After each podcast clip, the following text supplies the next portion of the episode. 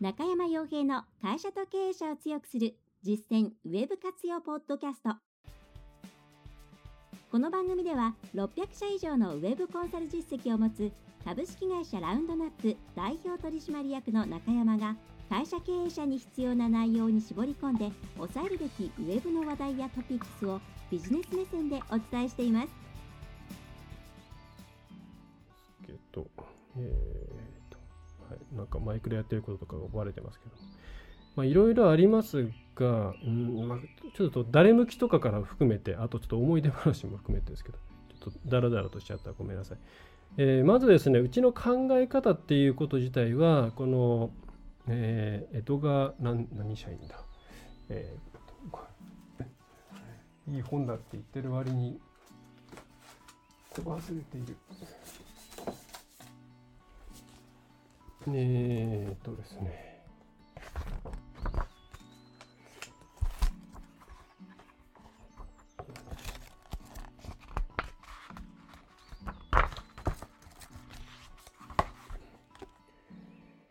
えっ、と、ん？ん？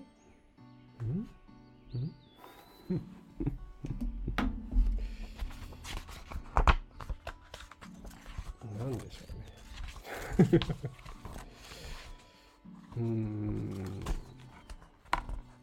全部江戸川 H 社員って書いてある。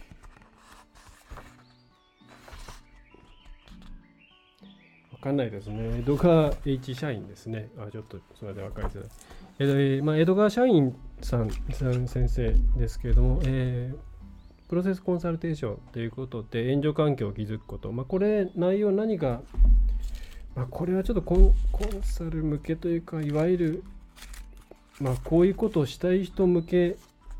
まあ、本当に相手のためになる形でのコンサルをしたいというとちょっと他の形のコンサルタントの人に失礼なのでね。えー、いろんな形があると思うんですが、えーまあ、私の内部やクライアントシステム内で進行している現実を知らなければ私は力になれないとか、まあ、それはそうだろうということですけども、えーとですね。まあ、きちんとクライ,、まあ、クライアント自身の問題を解決するための、え、解決できる最良のプレイヤーというものはクライアント自身であるっていうところから始まっていたような気がします。なんか何度も読んでると分かんなくなってくるんですよね、これね。えー、っとですね。はいまあ、人にできるのは人間システムが自らを助けようとするのを支援することだけだということでコンサルタントというものは問題を解決するために組織のメンバーはこれこれのことをなすべきであると具体的に勧告できるほどその組織の特殊な状況や文化について熟知していることは決してない。まあ、その通りだと思います。うちもいろんな業種のことをやってますけれども、そのやっぱり深いところになればなるほど、自分たち自身でやるっていうのは難しくて、まあ、本当に潜り込んでいろんなことをやるようなお金がかかったコンサルティング以外で、え、したらですね、えー、まあ、オンラインではきついですねというふうには思います。はい、で、ということで、あの江戸川一社員さんはあと組織文化とかも含めていろんな本を出されているんですけれども、まあ、まず最初に興味がある方はこのプロセスコンサルテーション、ちょっとあの、えー、表紙が、私はあんま表紙、ごめんなさいあの、編集者の方には申し訳ないんですけども、表紙結構あの読む本は捨てちゃうんですけど、まあ、これが非常に、えー、いいんじゃないかなと思います。はいまあ、後ろに、あ、うち、こうやってちょっと後ろにいっぱい本ありますけど、まあ、これでも3分の1ぐらい残してあと全部電子化したんですけども、えー、見えないところにあと倍ぐらいあります。はいうん、で、まあ、うちは付箋付箋で僕はやりますね。はい、あのどれ読んだか分かんなくなるっていうのが一つと、うんまあ、なんとなく見た目にどれがいい本なのか分かるっていうのがあります。えー、それからどうしようかな。思い出話みたいな。えーとで、プロジェクトマネジメントで苦労している方っていうのも多いと思うんですけれども、まあ、プロジェクトマネジメントというか、あこれどうしたら縦になるかな。えっ、ー、と、まあ、人を管理するって言ったら失礼なんですけれども、えー、きちんとですね、こう、相手に対、どういうふうにたくさんの人を動かしていかなきゃいけないかって、これは、どちらかというとこれ独立する前に、えっ、ー、とですね、オライリーの本なんで多分自分で見つけたんだと思うんですけど、これ多分買い直したやつですね。電子化しちゃったんですけど、やっぱり手元に置きたいということで。で、これは、えー、組織の中にいるときは特に役立つと思います。マイクロソフトで培ったということですこと、えー、パーキンさんだったかな、が出している本で、えー、非常に読みやすくて、えー、役に立つと思いますね。はい。どんなタイトルとか入れたかなこれプロセスコントラテーションか。ちょっとぐちゃぐちゃに入ってますけどね。あったかなあ、あった。はい。これですね。はい。これですね。アート・オブ・プロジェクト・マネジメント。と、これは、えー、っと、マイクロソフトなんで、まあ、大体あの、オライリーの場合はウェブサイトの方でかなり情報が出てると思うんで、目次を読んでもらうといいんじゃないかなと思います。はい。まあ、一種プロジェクトマネジメントの歴史、まあ、これはいいですけど、計画とかスケジュール管理とか、えー、やるべきことを洗い出すとかですね。まあ、これはあの自分自身の管理ということも含めて、まあ、あとは、まあ、これ実際にですねある程度ちょっとシステムっぽい案件を回したことがある方は特にイメージしやすいと思うんで、まあ、システムエンジニア系の方っていうのはもしかしたらもうよく当たり前に読んでるのかもしれませんが私がベンチャーに入っていろいろと突然ウェブデザイナーなのにシステム運営やらなきゃいけなかった時とかには非常に役に立った一冊で、えー、2回目なんですけどもまあ結構見えるかな、まあ、付箋もいっぱい赤線もまあいっぱいみたいな感じになって、います。はい。ですね。はい。まあ、こんな本おすすめです。いくら ?3200 円しかしないんで、本当本っていうのコスパがいいなと思います。えー、それから戻して、えーとですね、どっから行こうかな。えー、それからですね、パーミッションマーケティングですね。これ、セス・ゴーディンという方が、まあ、同じ名前でまだやっているから、セス・ゴーディンで検索していただくと、あセス・ゴーディンっていうと、あの結構ですね、もっと過激な名前の本が多いんで、えー、と、例えば、こういう生き残るだけなんでつまらないとかですねあなんか結構そういう感じのえっ、と某出版社から出まくってるような感じの人に思われがちなんですが割とですね、えー、きちんとお客さん ごめんなさい、ね、きちんとお客さんのことを考えて何かしようっていうところを突き詰めてる人であのインバウンドマーケティングという考え方が出てあじゃない本か。本が出てくると出てきた時によくあのインタラクト型マーケティングつまり人々のさまざまな注意とか、えー、そういったものをうん、無理やりですね中断して入れる広告とか入れるプロモーションとかいやじゃなくて、えー、自分たちにとってですね、まあ、欲しいと思った人にだけ、えー、情報を与えていくようなステップを作っていかなきゃいけないよっていうインバウンドマーケティングの、えー、考え方が出る、まあ、本が出るちょっと前かもう少し前ですかねにこのパミッションマーケティングというものが出ていてあこれすごい面白いなって言って当時読んでその後インバウンドマーケティング見てあの、まあ、なんか、ま、基本的にそういう流れなんだねなんていうふうに思ったんですけども、まあ、これもやっぱりですね、マーケティング、特に今、カスタマーサクセスの概念とか、それから、うんと、なんでしょうね、パーミッションマーケティングの流れで言うと、えっ、ー、と、えーと、前回あのパルス消費とかそれからバタフライエフェクトじゃない また間違ってる、えー、バタフライえー、サーキットの話なんかもしましたけれどもきちんとお客さんの頭の中に正しいポジションで、えー、存在し続けることによって突然パルス消費と呼ばれるような、まあ、皆さんに対しての需要が発生するっていうことがあると。そうすると相手に嫌がれ嫌がられる形でマーケティングをしていくっていうのは非常に不利な形を引き起こします、まあ、相手の頭の中にうまい位置で、えー、きちんといい位置で、え記憶に残っていてもらわないといけないということがあります。でその時にこのパーミッションマーケティングこれはつまりパーミッションを許してもらえるっていうことであなたに対して情報を提供していいですよとかこの人の話は聞いておこうとかこの人のここの会社の言ってることは大丈夫だねっていうことを、えー、知っててもらうためにはどうしたらいいでしょうかっていう内容になってきます。これはもしかしたら誰かにあげちゃったかもしれないんですけどあの気に入ると割とうちにあのね、えー、ミーティングしたらポンと上げちゃったりするんですけど、ちょっとないですね。ごめんなさい。これもあの Google ドライブ、もしかしたら電子化しちゃったままかもしれないですね。えー、おすすめの本です。えー、パーミットあったあのセス・ゴーディのブログがあって、え、英語しかないんですがあっちはですねすごくですね抽象的というかあのいわゆるノウハウ的なものないんで、えー、あんまりそれ期待してあっち行かない方がいいと思います。はい。他はどうしよう。えっ、ー、と、はい。で、えー、最初にですね、最初にというか もうぐっちゃぐちゃで読め、ぐっちゃぐちゃで読めないんですけど、えー、アクションというものとフィードバックというもののループを回していくことが非常に重要だというところをここで一旦さっきお話をさせていただいたんですけれどもこの、えー、ところで、えー、まあここですねアウトプットというもの見えない。うんこれ。自分が得られた情報というものを誰かにアウトプットして行動してもらうというところあるいはお客さんをどう動かすかっていうところですね。に関して、えー、特に内部的なところで言えばこのマジカルインストラクション理解の秘密っていう本は非常におすすめできる本です。はい。えー、これも多分ちょっと電子化しちゃったんであれなんですけど、えっ、ー、と、目次があるかな？うー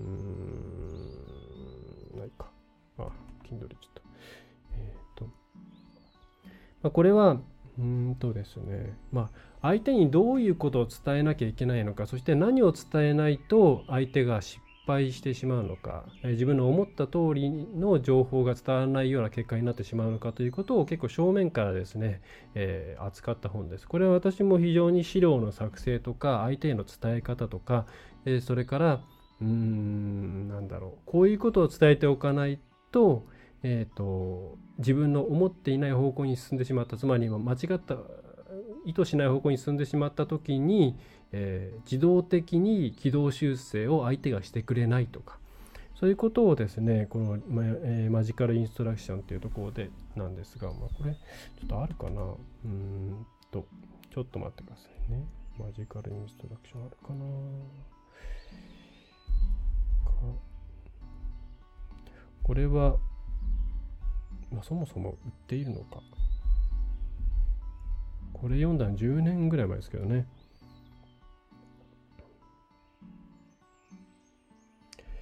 えー、っと、目次があればいいのですが、ないかな。えー、目次がないかな。目次、目次。これね、えー、っと、あ、あった。えー、と、e 本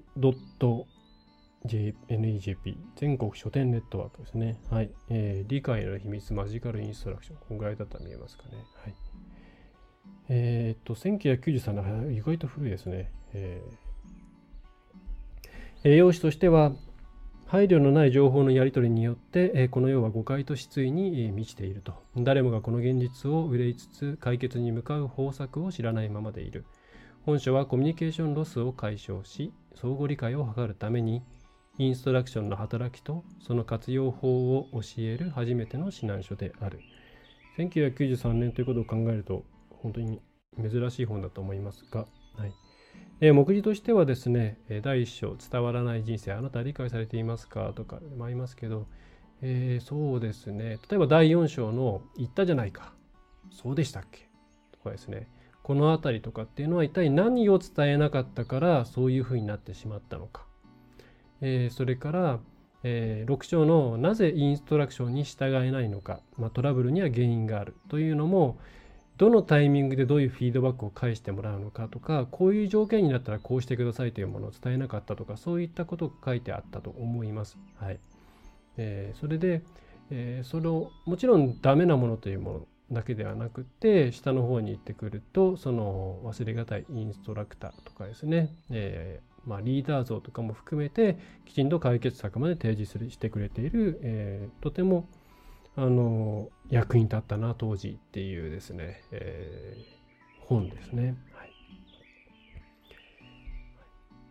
でこれに伴ってもう一歩というところにじゃあこれを、うんと、文字でやりたい。まあ、文章の方でもきちんとやりたいっていう方にはやっぱりですね、まあ、これ結構もうメジャーどころかもしれないですけど、これ電子化したんで、えー、ちょっとあれがないんですが、えー、ロジカルシンキングですね、えー、論理的な思考と構成のスキル、まあ、MECE と書いてミッシーですかね、漏れなくダブりなくという概念とか、ロジックツリーとかそういったものって今いろんなところのサイトで簡単に説明されているんですけども、えー、一度体系的に、えー、情報を手に入れていただいた方がいいと思います。でその際にはこれ確かねあのグレーの背景の、えー、ちょっとなんかいかにもな本なんですけれども、えー、読みやすくって、えー、おすすめです、えー、これが目次ですね。はい。まあ、相手に伝えるということとか、説得力のない答えに共通する欠陥とかですね、まあ、ミッシー、グレーピングとかそういう内容が書いてあるんで、これはあの文章という観点で理解の秘密の延長上で、えー、やっていただくといいんじゃないかなと思います。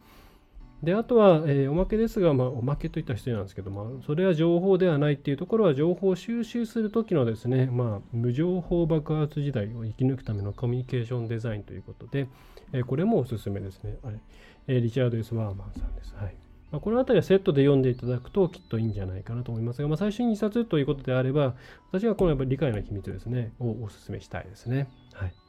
あ、あんまりちょっとあれがない、Amazon さっき残り1冊ってなってたんで、うん、まあ、読みたいっていう方はですね、えー、早めに。はい。これなんだっけ？これパーミッションマーケティングか。はい、で、えー、あとはちょっと思い出話系になるんで、まあ、この実用的なもんいいですよっていう方は、この辺で終わりにしていただければと思うんですけども、えー、私自身がいろいろ役に立った本というかですね、まあ、自分自身結構本を読んできたタイプの人間ではないかなと思います。確か、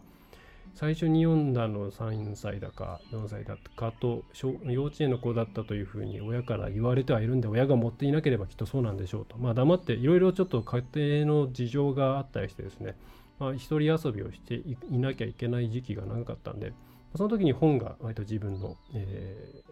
ー、あれになってまして、まあ、図書館に夏休みなんていうのは、まあ、入り詰めといった感じでしたね、まあ、エアコンもあったんで、はい。まあ、そこで、えー、っとですね、まあ、本を素直に吸収するということに関しては、その辺で鍛えられたので、非常に親には感謝しています。まあ、本をちゃんと読めるようにしましょうというのは、やっぱりありがたかったですね。で、えー、その後に、まあ、その後だからあんまりこう自分自身がうんと本に関してうんぬんというのを考えないまま、まあ、普通に本から情報を得るというところをやってきたわけなんですけど、まあ一つですね、まああの、転機になったのが、えー、中学校に入って、えー、っとですね、まあその頃も中学校に入ってましたけど、中学校の図書館ってあんまり大きくもないですし、やっぱり地元の区立のあ当時練馬区に住んでいたんですけど豊玉南っていうですね練馬駅から南に徒歩で15分ぐらいかな。練馬区立豊玉南小学校ですね。はい、えー、にいましたけれども私は昭和56年前なんで1981年前なんで、えー、もし同期の方がいれば。今随分違う小学校かっこいい小学校になっちゃってますけどね。はい。で、えー、中2ですかね、の時にですね、こいつに出会ったんですね。で、この分厚い、この錬金術の世界。まあ、昔から割と、まあ、当時の中学生、私が中学生の頃ですから、えー、1993年とかぐらい以降ですから、まあ、いわゆるライトノベルとかそれからまあ剣と魔法のファンタジーみたいなものがすごくですね、まあ、一般的にこう小中中学生高校生向けぐらいかなに出てき始めた時期だったんですね。まあ、例えば、えっ、ー、と、えー、なんだ、角川スニーカー文庫とか、えっ、ー、と、富士見ファンタジア文庫かな。そんな感じだったと思いますけど、ちょっと、えー、なんだと、電撃文庫だったかな。えー、その中でやっぱまあそういう中世のまあ実際の中世のことを考えるとかなりイメージはずれ込んでるんですけども、えー、その時に、まあ、この錬金術の世界っていうのが、まあ、錬金術ってなんかそう中世の話であってあなんか面白そうだなと思ってこれ図書館で、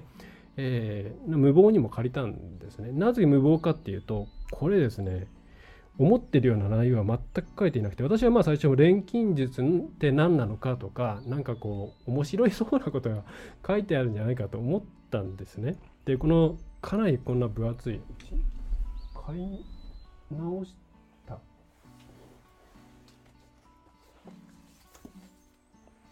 買い直したまあこんこんな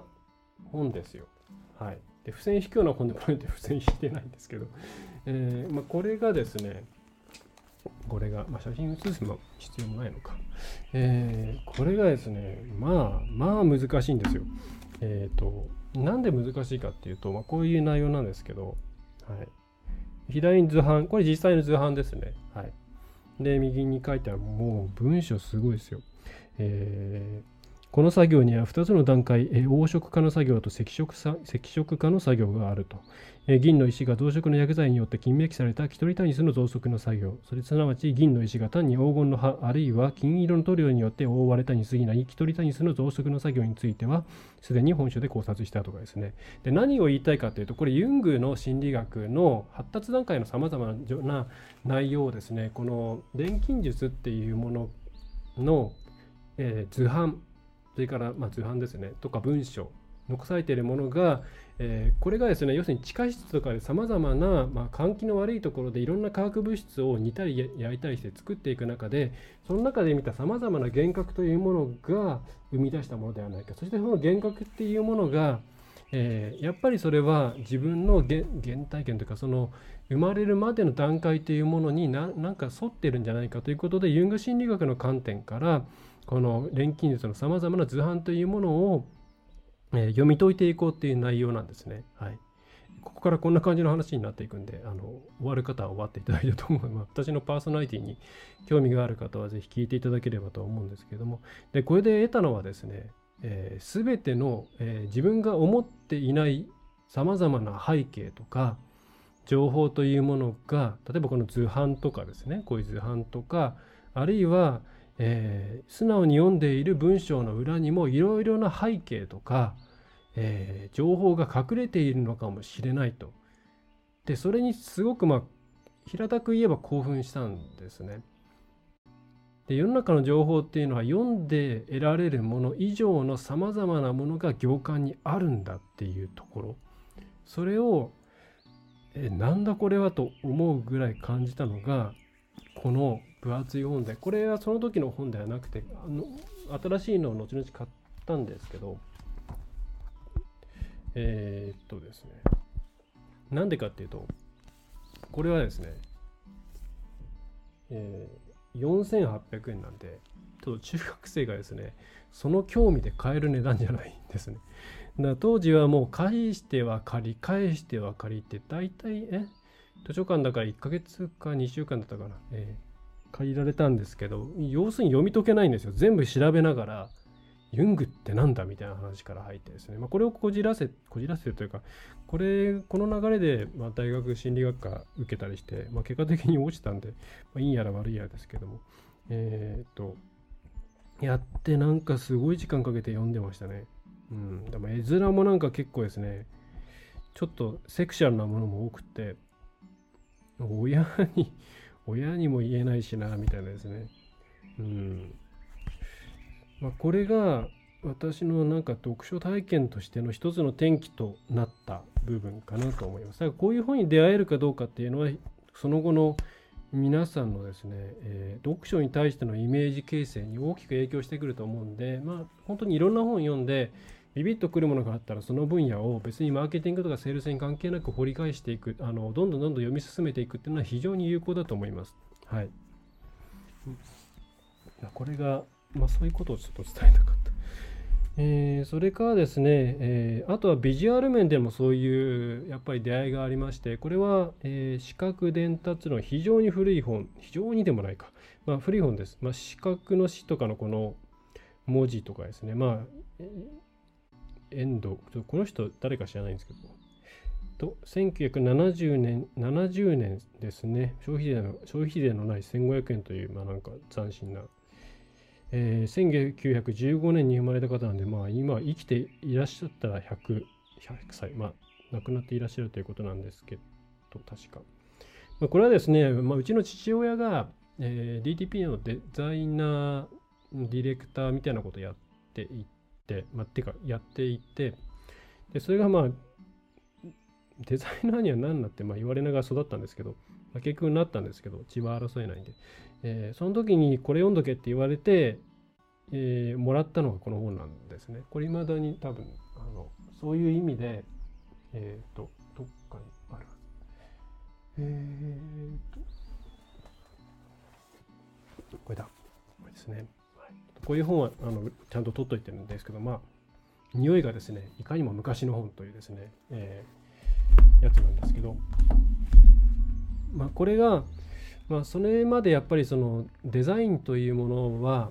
そのビジュアルデザインなんで、まあ、絵とかの延長上ペインティングの延長上にあるというふうに思っていたんですが、えー、ものすごく informational な情報というものをどういうふうに表現するかとかそういう部分が、まあ、むしろ主だということに気づかさ気づかせてくれたのがこれでしたね。でこれも視覚心理学とか、まあ、15年結構前に書かれたんで、え、いやいや今はそうじゃないよってものもあるかもしれないですけどもやっぱりそのいろいろなポスターとか書籍とかそれからまあもちろん今で言えばこれまこの時にはウェブとかそういう概念はないですから、えー、それがない、えー、時代のさまざまな印刷物に関してもそういういろんなことが考えられながらあれが形成されていったんだなっていうことを、えー、気づかせてくれる一冊でしたんで、まあ、今の時代で言えばウェブなんかは分かりやすいですし制作人なんかもうまくすれば直接聞くことができますから、えその後ろにあるいろいろなことっていうのを、うん、できるだけ得られるようにしていった方がいいと思います。本当に今情報の後ろ側にあるものをどうやって得られるようになるかっていうことが、えーと、自分たちでそれをあの再生成する、えー、再表現するということを中心にですね重要になってきますんで、えー、おすすめですね、はい、ちょっとこの本自体は多分もうないんでおすすめはできないんですけどこういう本にあの裏あの自分たちが扱っているものの裏にある理論とか現象とか何でしょうね、えーと、と法則とか。法則っていうのはなんかこう成功法則とかそういうことではなくて自然界の法則ですね。そういったものに対して、えー、目を向けていただくといいんじゃないかなというふうに思います。はい、あと何でしょうね。えー、あとはこれもあのすごくお世話になった人から紹介してもらった記者ハンドブック。これはあの、あ、出てない。えっ、ー、と、えー、これですね。私はですね、文章がとにかくですね、上手じゃなかったんですね。今、あの本も出したくせに言うんですけども、本もまあかなり真っ赤になって帰ってきましたけれども、えー、書籍を出して文在で言うのもなんですが、まあ、あんまりいい文章を書く人間ではなかったんですよ。ブログとかずっと書いてきた割にやっぱり冗長だったりとか、えー、いろんなこう誤解誤解じゃない複数の表こう複数の判断複数の意図がなんだ複数の意味に取られるような文章を書いてしまったりとか、えー、そういうことがあったので正しく日本語を理解しなきゃいけないなっていうことですごくあの文章が、まあ、うまいっていうかですね私がとっても参考にさせてもらっている今はもう古本屋の店長さんになってしまっている人がいるんですけどもね、えー、その人に紹介してもらった記者ハンドブックこれはまあ今でもずっと、えー、置いています。文章の正しい表現とかそういったものをちゃんと学んでおきたいっていう方はですねこの、えー、新聞記者さんとかが使う記者ハンドブックはすごく、えー、おすすめですね。はい、あと何でしょうね。これまあ懐かしい本ですね。これまあ本当にあのブログハックあのムーバブルタイプとかが出始めた頃の本で、えー、自分が本をどういうふうに読むかっていうですね、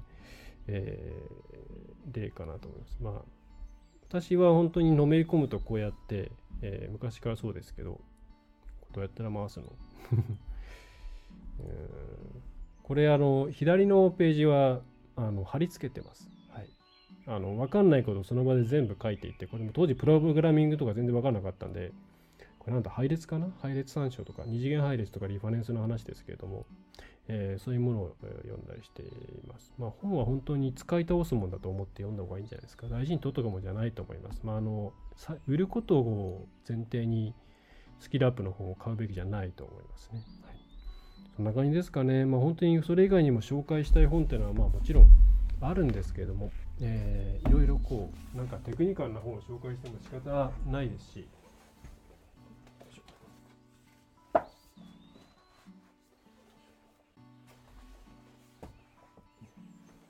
まあ、そうじゃなくってもっとそもそもの読書というものに対しての考え方とか、